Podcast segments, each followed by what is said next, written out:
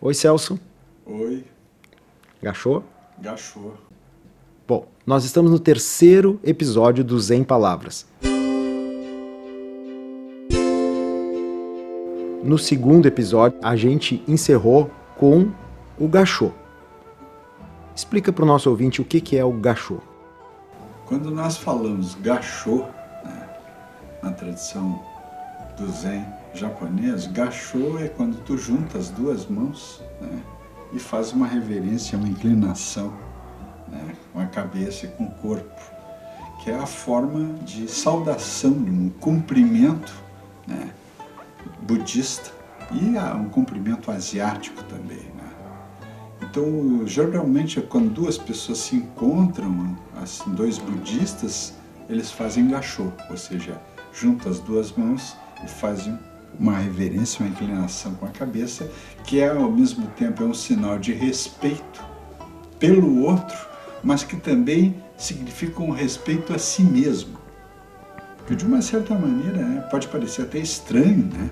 falar em respeito a si mesmo, mas de uma perspectiva budista, e que eu acredito que até em outras tradições religiosas, como o cristianismo, o judaísmo e outras tradições, o respeito a si mesmo é tu não fazer o mal, né?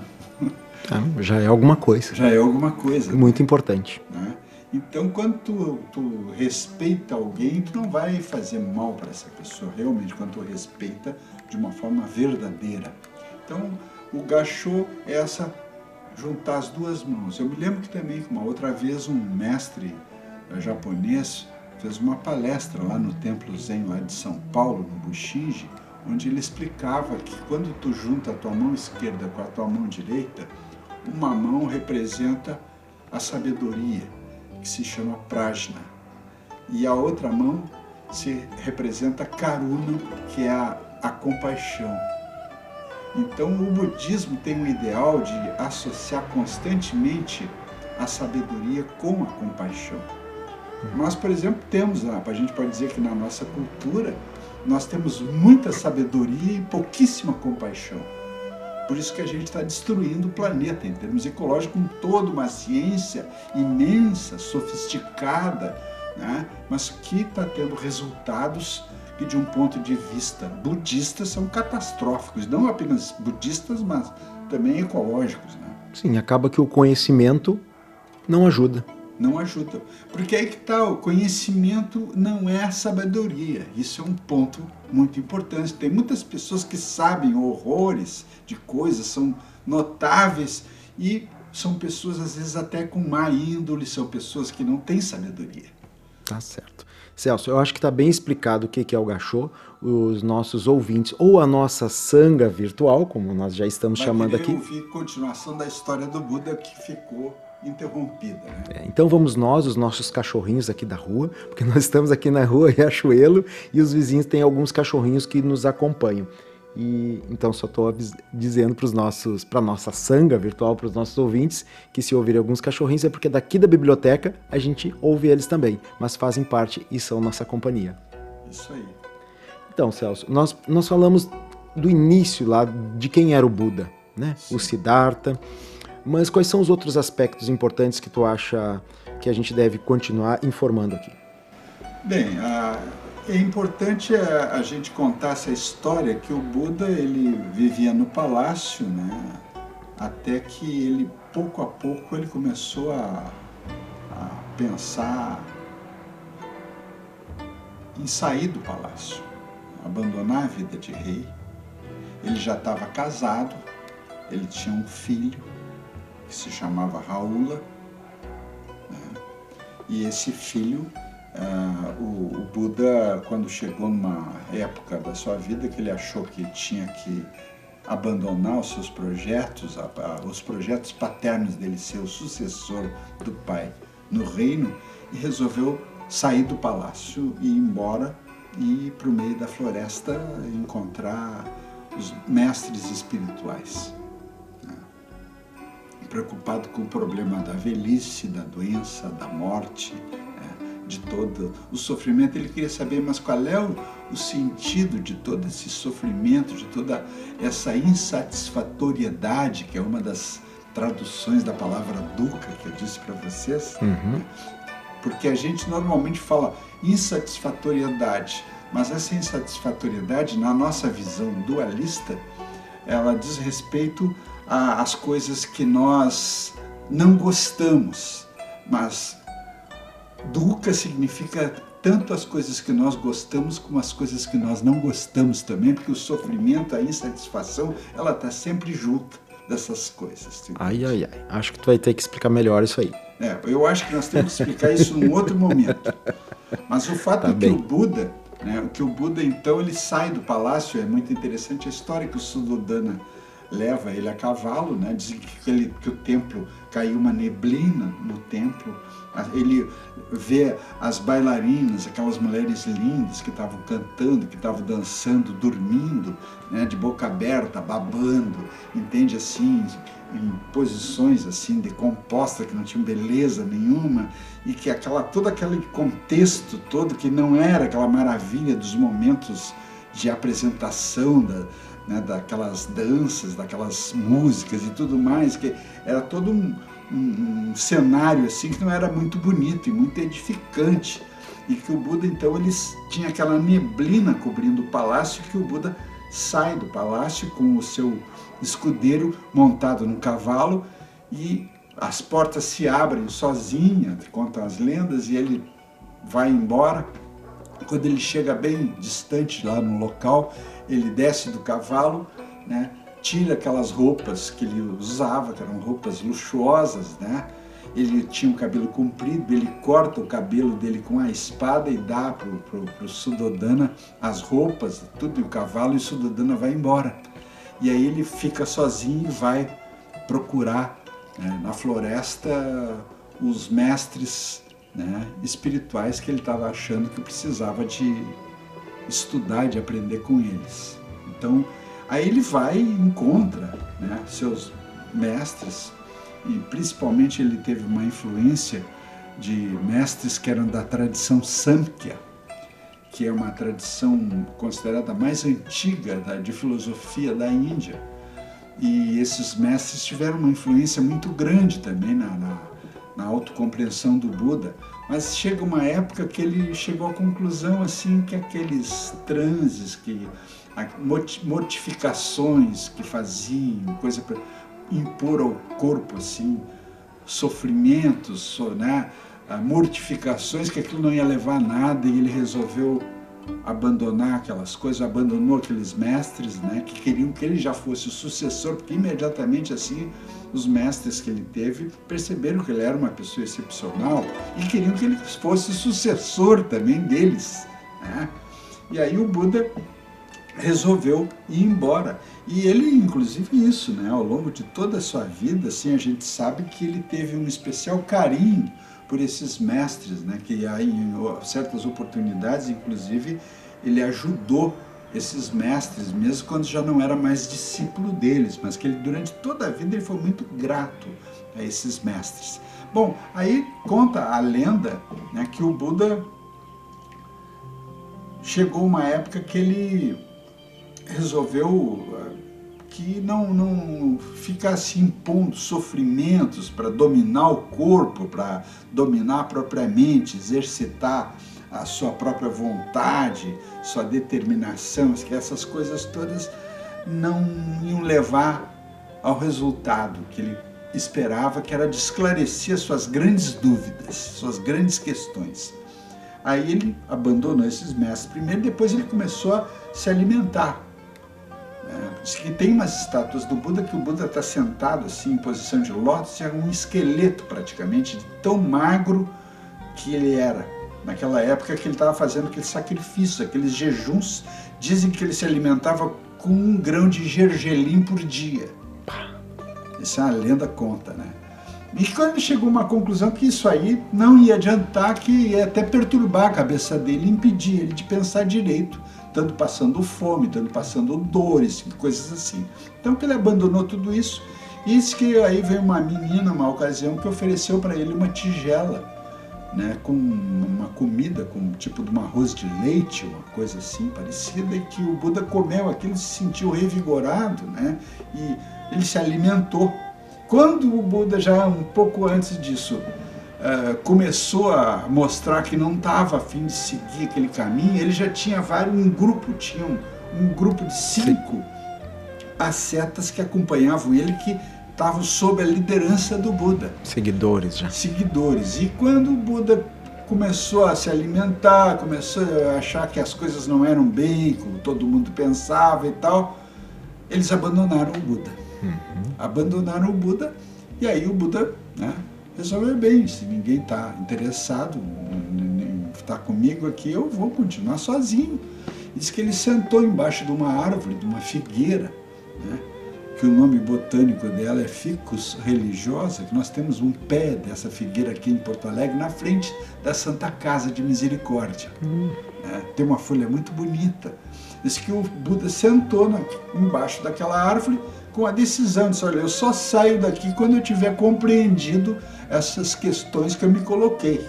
Se eu não sair daqui, não, não, não levanto daqui enquanto não resolver essas questões. Então diz que ele sentou-se em meditação, né? E depois de bastante, eh, bastante tempo de meditação, né, que uma madrugada, quando estava nascendo o sol, apareceu a estrela da manhã, que é o planeta Vênus, né? e que o Buda, num momento que viu o coriscado do planeta Vênus, que ele teve a iluminação. E aí ele entendeu aquelas questões todas que ele tinha se colocado já né, anos antes. Então ele veio a se iluminar. Sim, depois de um, um bastante tempo de busca, né? Sim. Inclusive essa parte que tu acabaste de falar, que ele pensou que inicialmente não se alimentar, né, se prostrar assim e não se alimentar seria importante. E quando ele percebe que não é importante que ele se alimente, ele perde alguns seguidores naquele momento que já idolatravam ele, né? É. Porque ele estava seguindo um determinado caminho. Sim. Mas tudo isso fazia parte de um processo de busca dele. Sim, sim, um processo de busca. Eu acho muito interessante porque a atitude do Buda ela é diferente da atitude do profeta. Porque a atitude do profeta, que pertence à tradição judaica e que também pertence de uma certa maneira também ao cristianismo, né?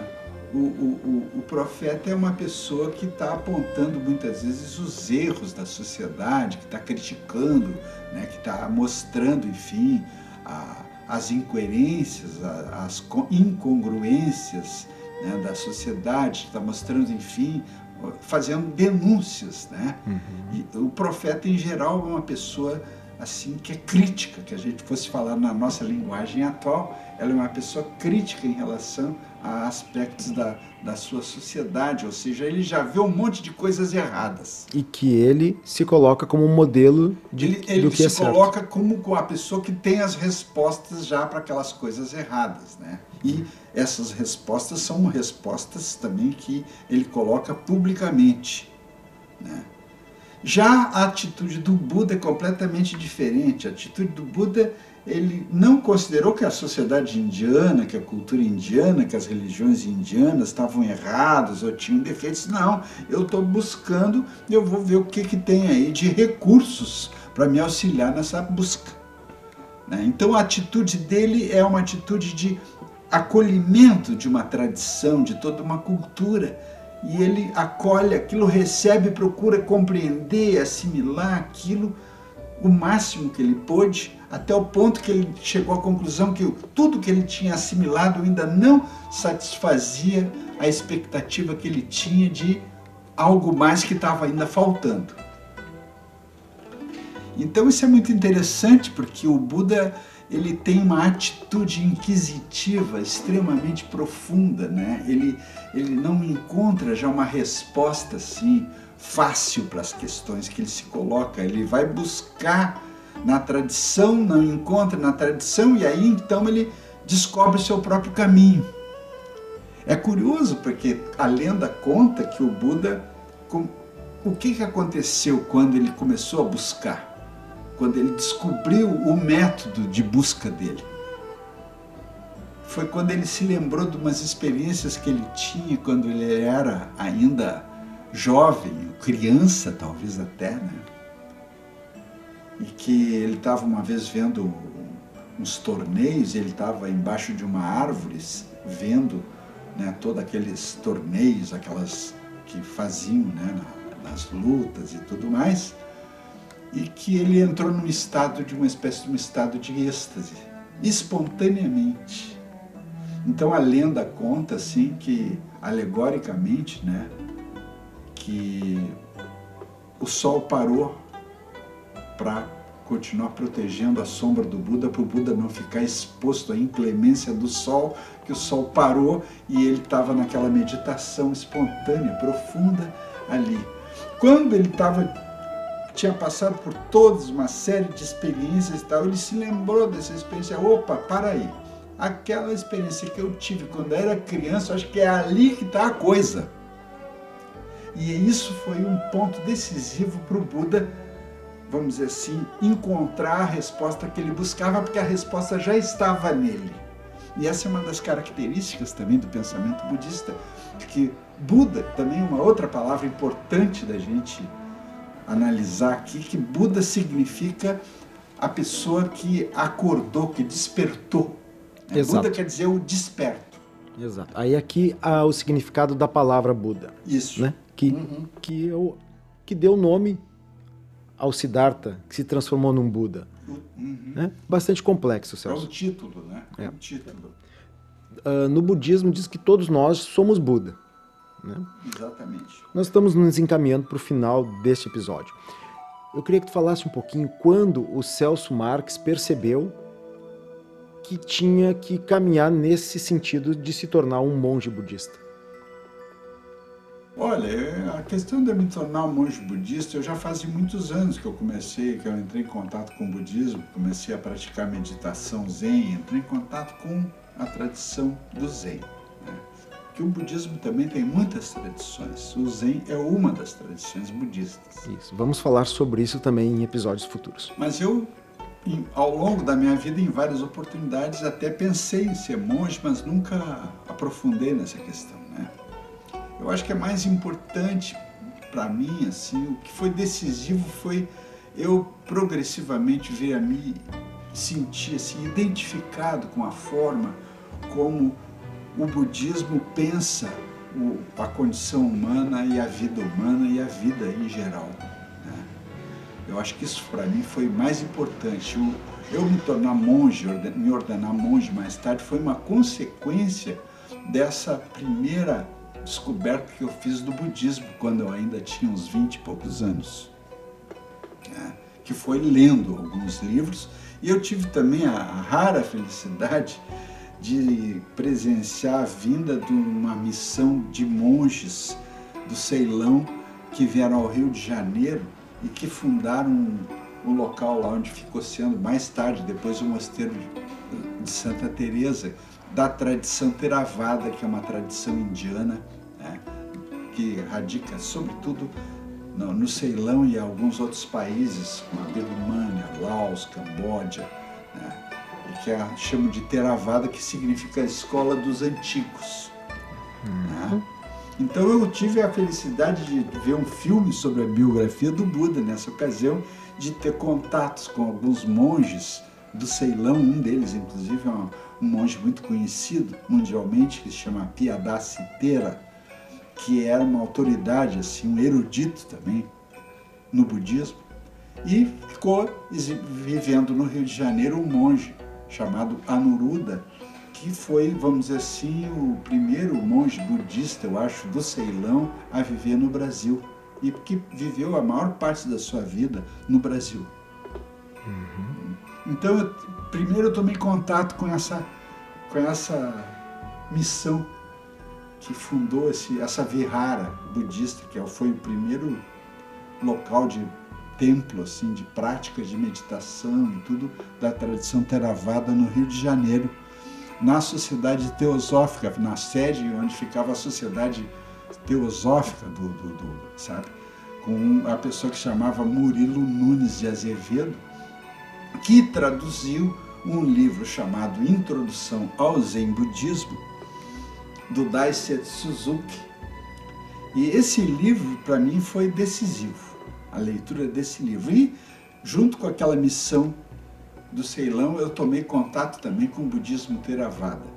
E aí eu li um outro livro chamado Lo que el Buda enseñou, um livro escrito uma tradução em espanhol, escrito pelo Valpola Raula, que é foi um grande erudito do budismo do Ceilão no século XX, considerado talvez um dos maiores conhecedores da literatura budista da tradição Theravada, né, que é o Canon Pali, escrito numa língua também que se chama Pali, né, que é um sânscrito popular.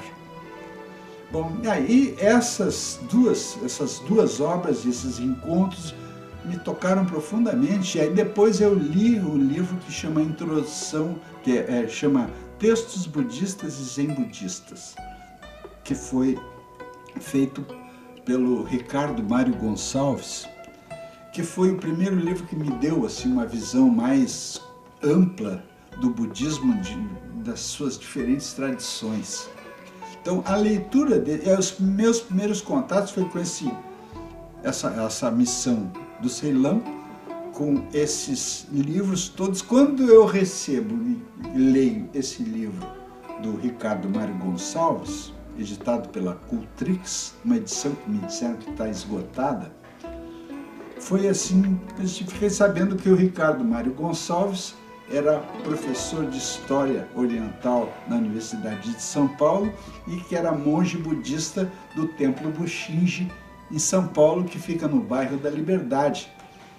E aí, quando eu soube que havia em São Paulo um templo budista vinculado à colônia japonesa, e eu já tinha lido o livro do Daisetsu Suzuki, que chamava Introdução ao Zen Budismo, disse, não, mas eu vou ter que ir a São Paulo, vou ter que conhecer essa pessoa, vou ter que entrar em contato. E foi o que eu fiz. Né? Resolvi ir para São Paulo, que eu estava interessado em estudar filosofia e também eu estava interessado em ter um contato direto com o Zen, porque eu, quando li esses livros, imediatamente eu disse, puxa vida, é isso aí que eu estou buscando, e se não existisse, teria que ser criado isso aí.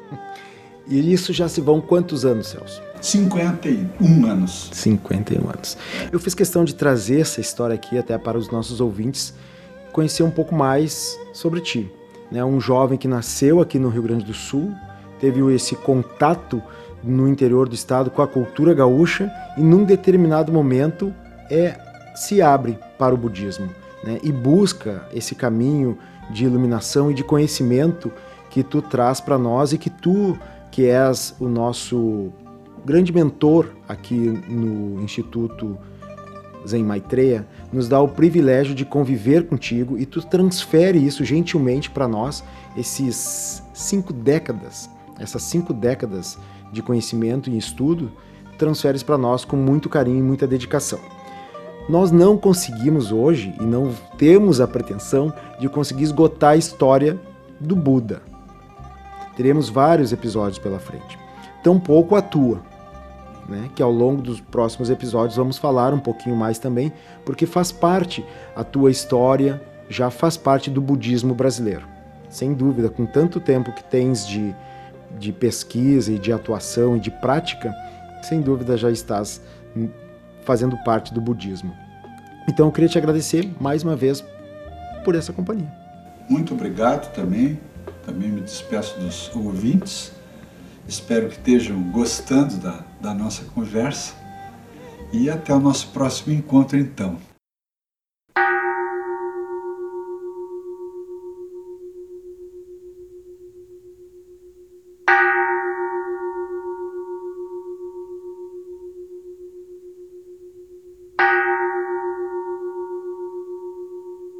Gachou a todos. Gachou.